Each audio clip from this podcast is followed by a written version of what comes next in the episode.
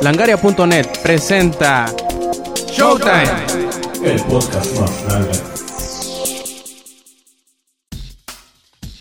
Bienvenidos a una edición más de Showtime, esta vez la número 27. Eh, yo soy Roberto Sainz.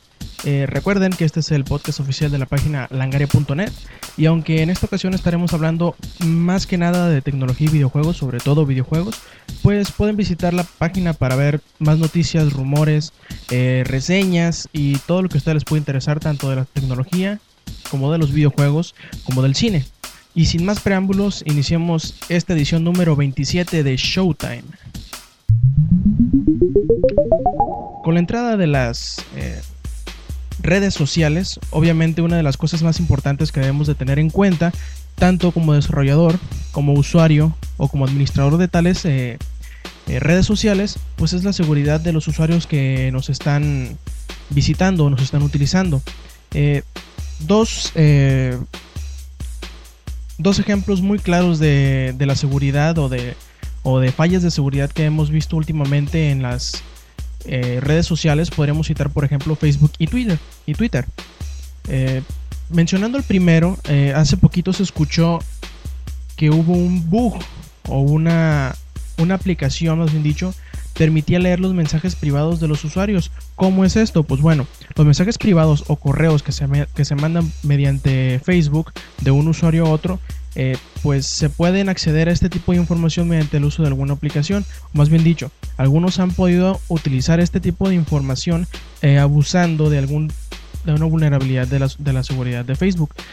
Twitter no está tan alejado de este tipo de abusos, dado que hay varias aplicaciones o varios servicios que como te requieren que pongas tu nombre de usuario y tu contraseña de Twitter para yo que sé, por ejemplo, dejarte utilizar el servicio mediante otra página o de un cliente o alguno de los tantos juegos que se están dando últimamente para esta plataforma, pues les permiten hacer tweets o retweets, les, te permiten mandar o se dan la libertad de mandar mensajes privados a todos tus, tus followers que a la vez te, te siguen y es algo preocupante.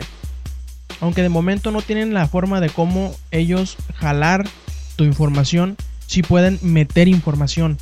O sea, pueden hacer tweets eh, argumentando que eres tú sin que tú lo seas o sin dar tu consentimiento. Es más, pueden hacer follow a otras personas que tú ni en cuenta.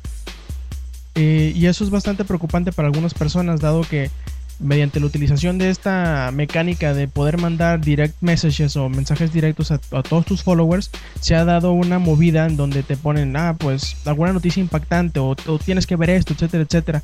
Y como es muy normal que las URLs vengan enmascaradas en, alguno de los servicios que pues eh, acortan la cantidad de caracteres que tienen las URLs, pues te pueden llevar a ver una página o a ver un, a, abrir un archivo o algo así que puedan meter algún tipo de troyano, virus o simplemente sea algo que tú no quieras ver o inapropiado para el momento en donde lo estés viendo. Ahora bien, desde la semana pasada teníamos este, este pequeño tema en el tintero, como dijera mi querido amigo Bishop, pero se quedó en el tintero del podcast número 26, se quedó en el tintero del primer shout, se quedó en el tintero del segundo shout. Y ahora me voy a tomar la libertad de, hablarles de este pequeño tema. No sé si ustedes sepan que el PlayStation Portable o el PSP pues va a tener una iteración nueva, un nuevo rediseño que se, va a llamar PSP Go. Eh, y una de las cosas más interesantes de este PSP Go es que ya no tendrá la necesidad de requerir de los, del medio o del medio físico que se llama UMD o Universal Media Disc que utilizaban los, PS, los PSPs viejos. Si ya no necesitarás meter el disco para poder jugar, sino que los juegos te llegarán de manera digital eh, y los podrás jugar los podrás comprar, mejor dicho, mediante la PlayStation Network de manera inalámbrica esto como que no les está gustando a los retailers o a los que a los dueños de una tienda que ya sea que se especialice en videojuegos o que tenga un apartado de, videojuegos. ¿Por qué? Pues porque al estar cortando toda esta línea de eh, de distribución, de maquetación y todo eso, porque obviamente un título digital no necesita ni hacerse la cajita, ni imprimirse, el ni imprimirse la imagen del disco, ni hacer los, eh, los manuales, mucho menos se necesita toda la línea de distribución de intermediarios, de cómo hacer llegar el juego desde la fábrica donde se hacen hasta últimamente la, tienda donde se van a, vender. Toda esta línea de, de, de intermediarios se está cortando, lo cual eh, le da un beneficio más palpable al desarrollador, dado que pues no necesita eh, estar en pláticas con un editor o con un publisher, que este va a ser el que pues hace sus, sus movimientos para hacer llegar los juegos a las tiendas, pues les da un margen de ganancia mucho más grande a los desarrolladores. Eh, Desde ese punto de vista está bien, pero lo que están alegando estos eh, retailers o estos dueños de tiendas es que pues a ellos no les trae ningún beneficio. Es como, por ejemplo, si vendiera, si fueras una tienda electrónica, si solamente vendieras el reproductor, no ningún tipo de suplemento o ningún tipo de medio que se juega, obviamente, tienen un poco de razón. Y lo más chistoso es- que este tipo de, boicots se está dando de manera generalizada, sobre todo en Europa y ahora en Japón. Muchos eh, retailers de eh, Alemania, de Italia, de Francia, de España, de Inglaterra y ahora hasta de Japón están poniendo trabas o más bien, mejor dicho, están diciendo, están argumentando que no van a poner eh, en venta en, los anaqueles, no van a poner los PSP Go's. ¿Por qué? Pues porque no les trae ningún beneficio.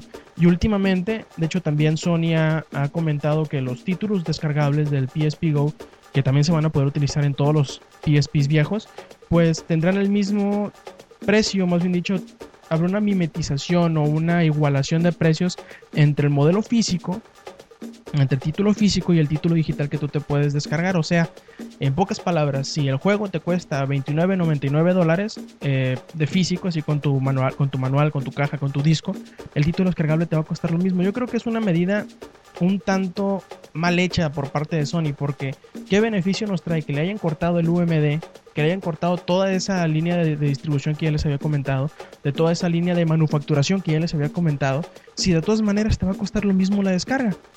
Yo preferiría, en dado caso, yo no tengo PSP, pero en dado caso de que tuviera un PSP, yo me quedaría con mi PSP viejo y seguiría comprando los juegos físicos, porque obviamente no te trae ningún beneficio el comprarlos digitalmente si te van a costar lo mismo y si pues no vas a tener el medio físico, no vas a tener la caja ni nada. Ahora bien, hace un par de días, o, en la semana, se mencionó que Google iba a estar sacando un tipo de extensión para Internet Explorer. ¿Cómo está esto? Pues bueno, no sé si hayan utilizado alguna vez un pequeño plugin que se llama EA Bar, eh, que lo que hace es que a, grandes rasgos, a grosso modo, emula el motor de renderizado o o el el motor de procesamiento de imágenes o de procesamiento de código HTML que utiliza Internet Explorer, por el medio del cual puedes utilizar eh, páginas que se ven mejor o que entre comillas son exclusivas para el explorador de, Microsoft, el Internet Explorer, dentro de Firefox. Bueno, eh, Google sacará un complemento para Internet Explorer que se llama Google Chrome Frame, que es precisamente lo mismo, nada más que para utilizarse dentro de Internet Explorer. O sea, tú en Internet Explorer vas a instalar un plugin que te va a permitir ver las páginas dentro de Internet Explorer como si lo estuvieras haciendo con Google Chrome, con Google Chrome sin necesidad de instalar Google Chrome. Lo chistoso es que hace, hace unos momentos, al momento de grabar este podcast, pues llega llega un representante de Microsoft y dice, na, na, na, na, momento. Nosotros hemos trabajado mucho en hacer avances muy significativos dentro del motor de Internet Explorer 8. Para hacerlo, eh, pues eh, el explorador más seguro que se pueda, obviamente, ¿no? En, palabras de este vocero de Microsoft. Dice, pues, y si ven del otro lado, a Chrome, pues tiene algunos errores por aquí y por allá, y pues no es tan seguro, bla, bla, bla, bla, bla, bla.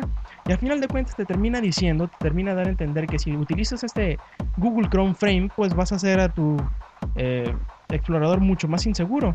Pero si mal no recuerdo, si mi memoria no me falla, hace unos cuantos meses durante el Pound to Own, eh, una, una justa de eh, hackers y de expertos de seguridad informática, creo que Google Chrome fue el único que no pudo ser vulnerado, que no pudo ser atacado. Así que pues como que están medio contrariados estos eh, voceros de Microsoft.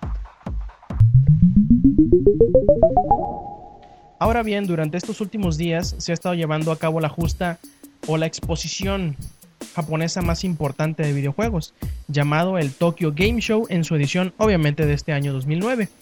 Y durante esta Tokyo Game Show, que todavía no termina, de hecho apenas va en el segundo día, pues se han dado muchas, muchísimas noticias, pero para las cuales yo les eh, sugeriría que abrieran su explorador eh, y en su barra de direcciones pusieran langaria.net y siguieran todas las noticias que se están dando, porque obviamente estamos teniendo una cobertura bastante extensa.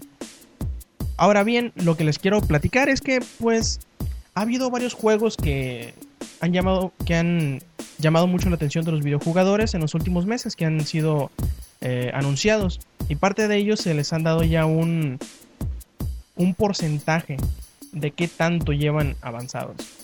Sobre todo títulos de de plataformas para PlayStation se han dado ya un porcentaje más eh, acercado a, lo que van, otras no tanto. Aquí les tengo unas cuantas a ver si les suena alguno de estos títulos.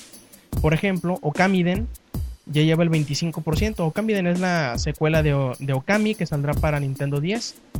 Lost Planet 2, que por cierto ahorita estaba jugando el demo y está bastante bueno, ya lleva 70%. Los Planet 2 saldrá para PlayStation 3 y para Xbox 360. Valkyria Chronicles 2, que es la secuela del juego de PlayStation 3 que ahora para, saldrá para PSP de Sega, bastante bueno, también lleva un 70%.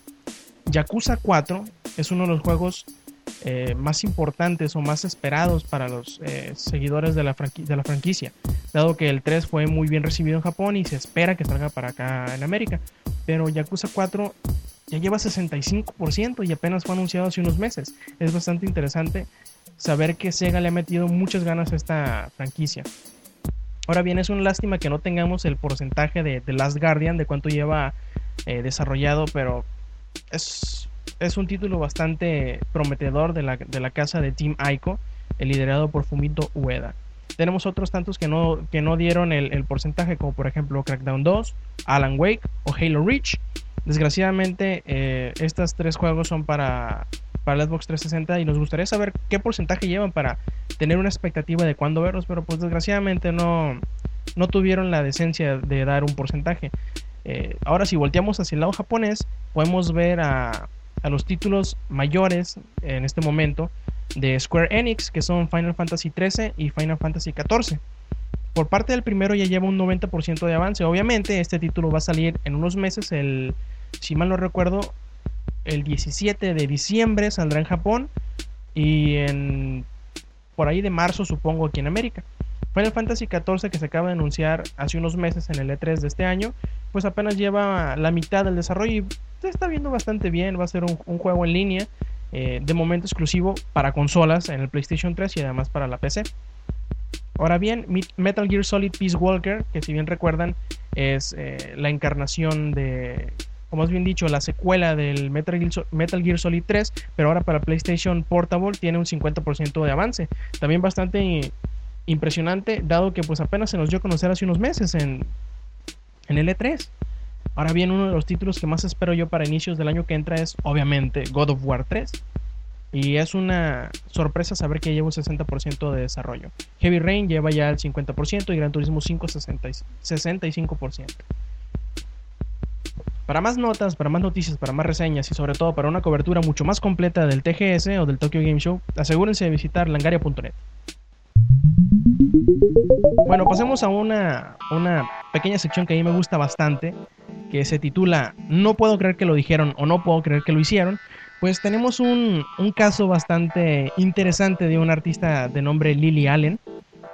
Si no me falla la mente, es hija de un, de un actor inglés bueno, pues esta, esta chica tuvo bastante notoriedad en las redes sociales como Facebook, como High Five, como, eh, no sé, todos esos tipos de, de, redes sociales musicales o enfocadas a música que fueron los que le hicieron eh, una carrera más brillante. De hecho, ella no necesitó buscar un acuerdo con una disquera, sino todo lo contrario. Una disquera, si mal no recuerdo que fue Sony Music, pues la buscó y la contrató, le dijo, no, pues nosotros necesitamos hacer tus discos, etcétera, etcétera, etcétera. Bueno, esta chica que fue producto, entre comillas, de la, del boom de las redes sociales, pues montó su blog en Blogspot y empezó a tirar cagada, empezó a decir, no, pues que los derechos de autor, que este, que el otro, que los usuarios que bajan las, las, los videojuegos, que bajan las canciones y todo eso, están haciendo daño a la industria, que no sé qué, que no sé cuánto, empezó a ponerlas, eh, hacer el copy-paste de, de, de artículos que están en, en pro de la defensa de los derechos de autor y todo eso, y argumentando que todo eso que, decían los, los artículos pues eran eh, culpa de los usuarios, que en cierta manera tiene razón, pero en cierta manera no. Lo que se me hace más chistoso es que pues ya entrada en, en, en- en torchas con los, con los trolls y con los fanboys y todo eso, pues empezó, empezó a haber un, un tipo de toma y daca, que ella les, les echaba la culpa y los usuarios le, le respondían que sí, cómo, les echa la culpa, siendo que ella fue producto de la generación de los blogs y de todo eso. Y más chistoso aún que le empezaron a reclamar ah, que ella había utilizado varias canciones que no eran de su propiedad para hacer mixes, mixtapes o, una lista de canciones que ella permitía descargar a, a los visitantes de su blog que le decían, no, pues mira, estas son mis canciones favoritas, estos son mis artistas favoritos, descárgalos. Pero lo que ella no sabía es que al hacer este, este acto de altruismo, entre comillas, pues estaba también rompiendo los queridísimos derechos de autor que pues defendía minutos antes, ¿no? Y acto y seguido, ¿ustedes qué, qué creen que, que hizo? Pues muy sencillo, cerró su blog, eh, dijo a la fregada con todo esto de la artisteada y pues se convirtió en una granjera. Sí, en una granjera. Sí, los reveses que da la vida, ¿no creen? Otra cosa muy, muy interesante, muy impactante y muy chusca que, que sucedió esta semana, pues se dio lugar allá en Florida. Eh, da la casualidad que un equipo de, de policías de cubierto pues hicieron una redada en una de las casas de, de uno de los más buscados de los drogadictos, no drogadictos, de los eh, narcotraficantes más buscados en Florida. Da la casualidad que entre tanto escudriñar en, en las propiedades de este pues, narcotraficante encontraron un Wii conectado a una televisión. Y como todo buen policía, pues se pusieron a jugar. Eh, pero eso no fue lo más interesante. El saber que en medio de su redada se pusieron a jugar Wii Sports. Sino lo, lo impresionante fue que se pusieron a jugar durante nueve horas. Sí, durante nueve horas. Y todavía peor, al no darse cuenta que el sistema de vigilancia de la casa de este narcotraficante pues los estuvo grabando durante estas nueve horas. Eh, pues no sé con qué cara salieron al día siguiente o qué cara le dieron a su a su a su mayor, a su jefe, pues nueve horas jugando Wii, o sea, qué chingados estaban pensando. Activision, sin lugar a dudas, es el publisher o el editor de videojuegos third party más importante en estos tiempos.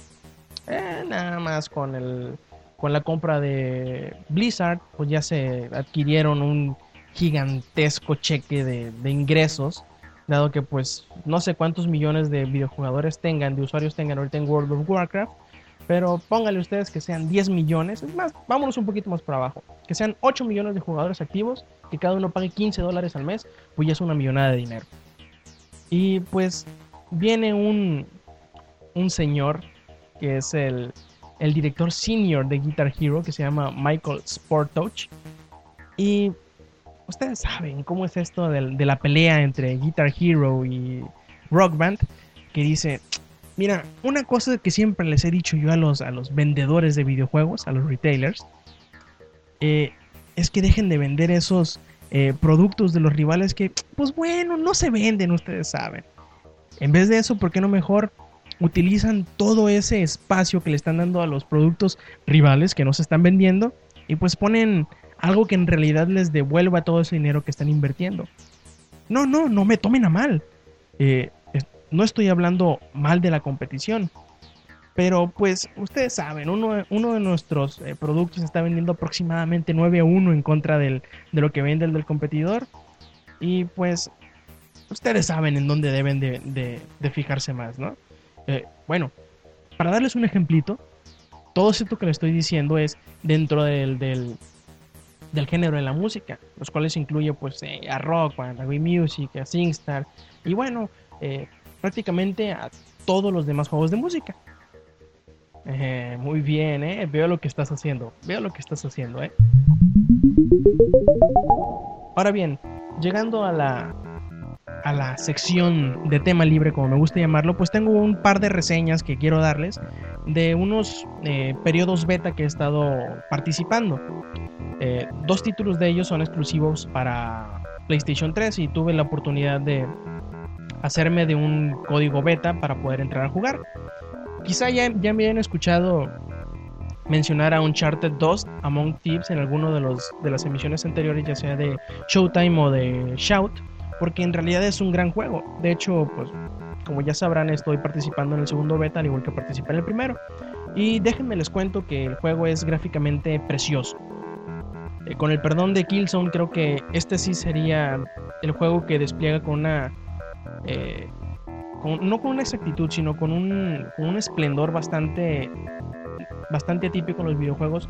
eh, una cantidad bastante amplia de escenarios. Por ejemplo, eh, alguna tundra nevada, eh, una ciudad en Nepal, un pueblo en Nepal, un, un templo tibetano, y se ven bastante bien, una atención al detalle exquisita. Y pues bueno, yo creo que en este juego, como, a como es, uno de los puntos más importantes a tocar para, una, para un análisis serían las armas. Hasta ahora, pero como es un beta, les, les termino recordando, eh, pues he alcanzado a notar unas 4 o 5 armas por, por lado, porque son, se utilizan, o más bien dicho, puedes cargar un arma larga y un arma corta. Entre las armas largas podemos encontrar una K-47, una M40, eh, un, una escopeta, que no recuerdo ahorita el nombre, y un, y un lanzagranadas. Obviamente hay, hay un rifle de asalto que se llama FAL o FAL, que aparte de, ser un, rifle, un rifle semiautomático, tiene una mirilla para poder utilizar a manera de, sniper rifle. Y también, para no dejarlo fuera, hay un sniper rifle que se llama Dragón. Esos serían más que nada todos los tipos de, de, armas que, con los que cuenta Uncharted en el apartado de armas, de armas largas. En el de armas cortas, pues hay eh, muchas pistolas de calibre bajo que en realidad no recuerdo, deben de ser como 3 o 4. No les pongo mucha atención en realidad porque pues obviamente uno se enfoca más en las armas largas que tienen un poquito más de capacidad de, de parque. Pero dentro de estas armas cortas también hay una escopeta recortada de dos tiros que es muy, muy precisa. También, aunque es de las armas largas, pero no las, no las quise integrar, hay un lanzagranadas y hay un... Y hay una Gatling Gun que también se puede utilizar. Eh, ahora bien, este demo de Uncharted tiene dos modos. Eh, multijugador, que es lo que está ofreciendo, un modo cooperativo y un modo competitivo. Los modos competitivos son bastante interesantes, pues se podría comparar muy fácilmente con lo que está haciendo Gears of War 2 o Gears of War, porque pues son máximos de niveles eh, de 5 contra 5, de equipos de 5 contra 5, y tiene var varios modos que por ejemplo el de Team Deathmatch, el de captura la captura zona o captura la, la bandera, como le quieren decir. Y también hay varios tipos de, de deathmatch que son condicionados. Por ejemplo, hay uno que nada más te permite utilizar eh, sniper, snipers, snipers y, y, escopetas. Otro, otro más que nada más te permite utilizar armas cortas. Y otro tanto que te permite solamente utilizar eh, lanzagranadas. Digo, lanzacohetes. Y es bastante, bastante divertido. ¿Por qué? Pues porque todos tienen la misma la misma limitante en cuanto, en cuanto a armas y es bastante divertido jugar. Eh, también tiene estos mapas competitivos, solamente he alcanzado a distinguir, creo que son tres, que vendría siendo el de las, el de las cuevas nevadas, el del templo budista, el del, el del pueblo y uno que se llama la plaza. Son cuatro, si mal no recuerdo, eh, me, puedo, me puedo equivocar. Son cuatro mapas en manera competitiva, pero en manera cooperativa es como una serie una serie de, de, retos, entre comillas, donde puedes eh, pasar con tus amigos o con tus conocidos. Por ejemplo, hay uno que pasas como una sección de la, de la historia donde tienes que, que mientras más rápido lo haces, más puntos te dan. Y otro, otro tipo competitivo de juegos también es, como quien dice, sobrevivir. Eh, mientras tú vas y recuperas una serie de tesoros en un mapa, o sea, vas a una parte del mapa, recuperas el tesoro y lo traes hacia tu, hacia tu base. Lo, lo chistoso de este, este modo de juego es que los enemigos son interminables, o sea, como los vas despachando, como los vas matando, te van apareciendo nuevamente. Y lo importante en, en, los, en ambos tipos de modo cooperativo es la rapidez con que haces eh, los objetivos, porque mientras más rápido lo haces, más puntos te dan y más rápido subes de nivel. Ahora bien, el otro juego exclusivo para, para PlayStation 3 que tuve la oportunidad de jugar estos últimos días es MAG o Massive Action Game.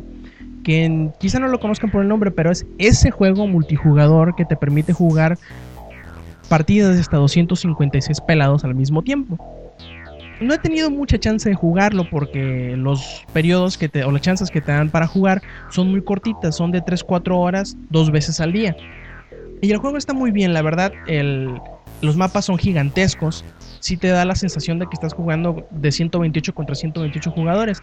El único problema es que si tú eres de esos jugadores que, los que les entran los first person shooter, los FPS, y te vas a la Viva México así lo pendejo a chingarte cuanto pendejo se te ponga enfrente, no la vas a hacer. ¿Por qué? Porque el chiste de este juego es eh, trabajar en equipo, seguir las órdenes del que está al mando y siempre obedecer los objetivos. Porque mientras más apegado seas hacia los objetivos, más ayudes a tus amigos y menos hagas lo que se te hinche un huevo, te van a dar muchísima más experiencia y es como se disfruta este juego.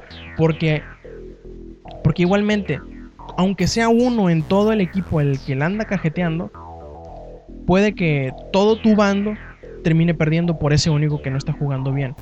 Eh, obviamente tienen filtros y permiten a los jefes de escuadrón y eso que pateen a los jugadores que no están haciendo caso. Eh, ojalá les salga bien porque obviamente este juego no es para cualquier persona. Mm, obviamente a muchas personas se nos hace difícil. Digo a mí porque a veces con uno que se vaya por un lado tú te vas atrás de él, pues ya la cagaste. Tienes que hacer caso del que te está mandando, que te está diciendo hacer algo y pues seguir las instrucciones, que eso es muy muy importante. Y una vez que empiezas a hacer esto, pues el juego es muy gratificante. Ahora bien, dos de los títulos que siempre, todos los años, causan muchísima expectativa y muchísima polémica, pues son tanto FIFA como Pro Evolution Soccer o Winning Eleven, como antes se le conocía. Y he tenido chance de jugar eh, un poquito de ambos juegos y les puedo decir que este año ya se ven... Si el año pasado ya se veían muy equilibrados, este año están todavía más. Pues ambos han integrado tecnologías o eh, mecánicas de juego bastante parecidas como por ejemplo es el control de 360 grados, el dribbling de 360 grados. ¿Qué es el dribbling de, de 360 grados? Pues bueno, este dribbling te, permi- te permite prácticamente manejar el balón hacia cualquier dirección en que tu stick esté apuntando, cualquiera de la inclinación que tú le estés dando. O sea, no, no son eh, ocho direcciones o no son seis direcciones o no son cuatro direcciones las que nada más puedes utilizar, sino todo el espectro de movimiento que te da tu stick. Eh, voy a empezar primero por FIFA 10, porque no los voy a comparar, sino que voy a darles como una pequeña reseña de los dos. FIFA 10, a comparación del 9, está dando un salto no tan grande como el del 9, del 8 hacia el 9, pero tiene varios detallitos que pueden ser imperceptibles hacia, el ojo poco entrenado, como pueden decir por ahí, pero que le dan un, un toque que le hacía falta bastante al FIFA 9. Por ejemplo, les puedo citar el de poder meter el cuerpo. O sea, tú en FIFA 9 era más que parecer que estaban jugando fútbol, parecía que estaban jugando carreritas. ¿Por qué? Porque pues el, que corría más rápido era usualmente el que ganaba la pelota. Se le adelantaba al otro y ya, pues le ganaba la pelota siempre. Pero ahora en FIFA 10 no nada más influye la velocidad, sino también la fuerza y el tonelaje del jugador. ¿Por qué? Porque pueden ir los dos corriendo a la par. Pero si un jugador es más rápido y más habilidoso para meter el cuerpo, puede desplazar al otro y ganarle la pelota. Eso es una, una, una mecánica bastante interesante y bastante eh, divertida. ¿Por qué? Porque ahora, anteriormente, si tú tenías un jugador como eh, eh, Cristiano Ronaldo, a cualquier cabrón que le pones enfrente le iba a ganar a la corredera, obviamente. No importaba quién fuera, te iba a dejar atrás por kilómetros. Pero ahora, si tú le pones a un jugador que tiene cuerpo, que sepa meter el cuerpo, pues obviamente le va a dar un poquito más de batalla el poder pasarlo. Va a tener que utilizar otra estrategia, estrategia no nada más ir corriendo lo bruto hacia adelante. Otra cosa muy interesante es poder implementar tus propias eh, jugadas a la hora de, utilizar eh, un tiro libre o estrategia a, balón parado, como, como le suelen decir. Por ejemplo, tú le puedes decir a tal o cual jugador que se meta por abajo o que se abra, que se abra, que se adelante, que se espere. Y a la hora de utilizar estas estrategias, pues le dan un toque más de, personalización al juego. ¿Por qué? Porque pues no nada más es tirarlo y a ver cómo reaccionan los jugadores. Otra cosa que me gustó bastante eh, de FIFA 10 en comparación del 9 es que eh, ya no se siente el retraso de la respuesta de los jugadores. Porque si vienes de un juego como Pro Evolution y te pasas a FIFA, en el FIFA 9 sobre todo, no sé en los anteriores, pues al tú mover el stick para abajo, para arriba o hacer un pase o algo por el estilo, sobre todo al, al mover el jugador, porque los pases obviamente tienes que esperarte hasta que, hasta que el jugador se acomode o esté de un perfil o, algo así y ya pueda disparar o pasar. Pero cuando tú querías moverte, se sentía un lag en- de cuando tú le dabas el, a la palanca y el que se movía el jugador de un de casi imperceptible, pero sí sí molestaba un poco de que tú ya le estabas dando para abajo el jugador seguía, seguía yéndose de largo. Esto fue un poquito mejorado en FIFA 10, ¿por qué? Porque los jugadores ya reaccionan un poquito más rápido a lo que tú le vas indicando con la palanca. Ahora pasándonos al apartado de la, de la del desempeño, FIFA 10 se ve se ve y se desempeña de una manera más sobresaliente de lo que su antecesor, sobre todo en el PlayStation 3. ¿Por qué? Porque ya tiene aplicados más filtros de, de suavizado de bordes y de todo eso. Se ve bastante bien. Los frames por segundo se ven muchísimo más fluidos. Ya no sientes el jalón de cuando se cambia las repeticiones, de que se acercan los jugadores y se ve el, el- público. Ya, ya no se siente la falta o el bajón de, de fotogramas por segundo. Y eso es, es bastante bueno porque pues el juego ya es más eh, disfrutable, ya se ve un poquito más elegante, no se ven los bordes dentados en los modelos de los jugadores.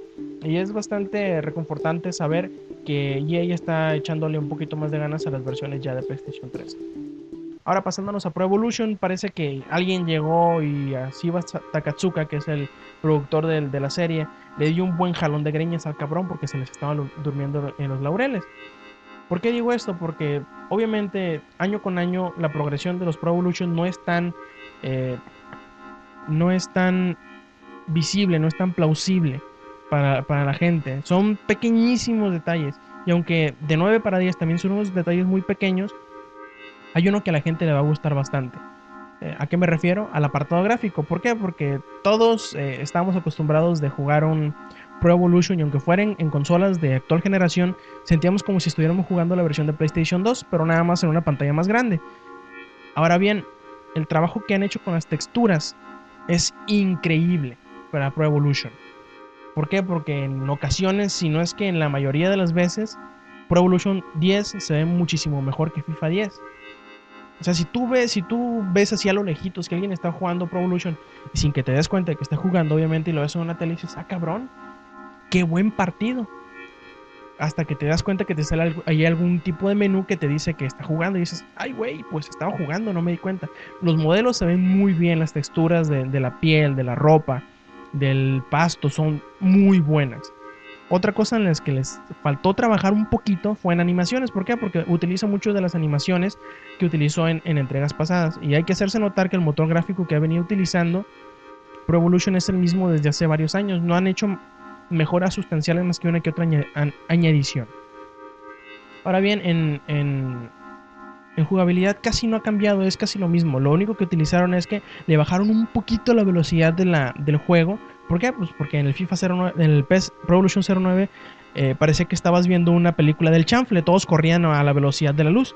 Esto es muy común, entre una entrega y otra casi siempre la bajan o le suben la velocidad del juego. Esta vez no nada más bajaron la velocidad en que el juego se reproduce, sino la velocidad en los que los jugadores hacen los giros. Porque en el 9 tú ibas corriendo hacia- una dirección y si le vas hacia el otro, hacia la dirección contraria, rapidísimo reaccionaba. Ahora si lo haces, lo hace de una manera un poquito más realista. O sea, hace, eh, pone el pie para adelante, gira el cuerpo y sigue corriendo. No nada más se voltea de manera instantánea y de manera mágica. Esperemos ver cómo son las versiones finales, porque obviamente estas que pudimos probar no lo son. Y esperen las reseñas en langaria.net. Desgraciadamente hemos llegado a la a la conclusión de esta edición número 27 de Showtime. Eh, les agradecemos muchísimo por escucharnos, eh, tanto en la página como en, como en iTunes, porque pues, si entran a la iTunes Store pues, y buscan Showtime Podcast, ahí nos encontrarán a nosotros con una bonita imagen de Langaria. Les recuerdo, esto fue Showtime número 27. Recuerden visitarnos para noticias, reseñas, videos y todo lo demás a langaria.net. Eh, yo soy Roberto Sainz, eh, Rob Sainz en Twitter y Langaria también, diagonal Langaria. Eh, muchas gracias por escucharnos. Nos vemos la semana que entra y stay metal. Langaria.net presentó.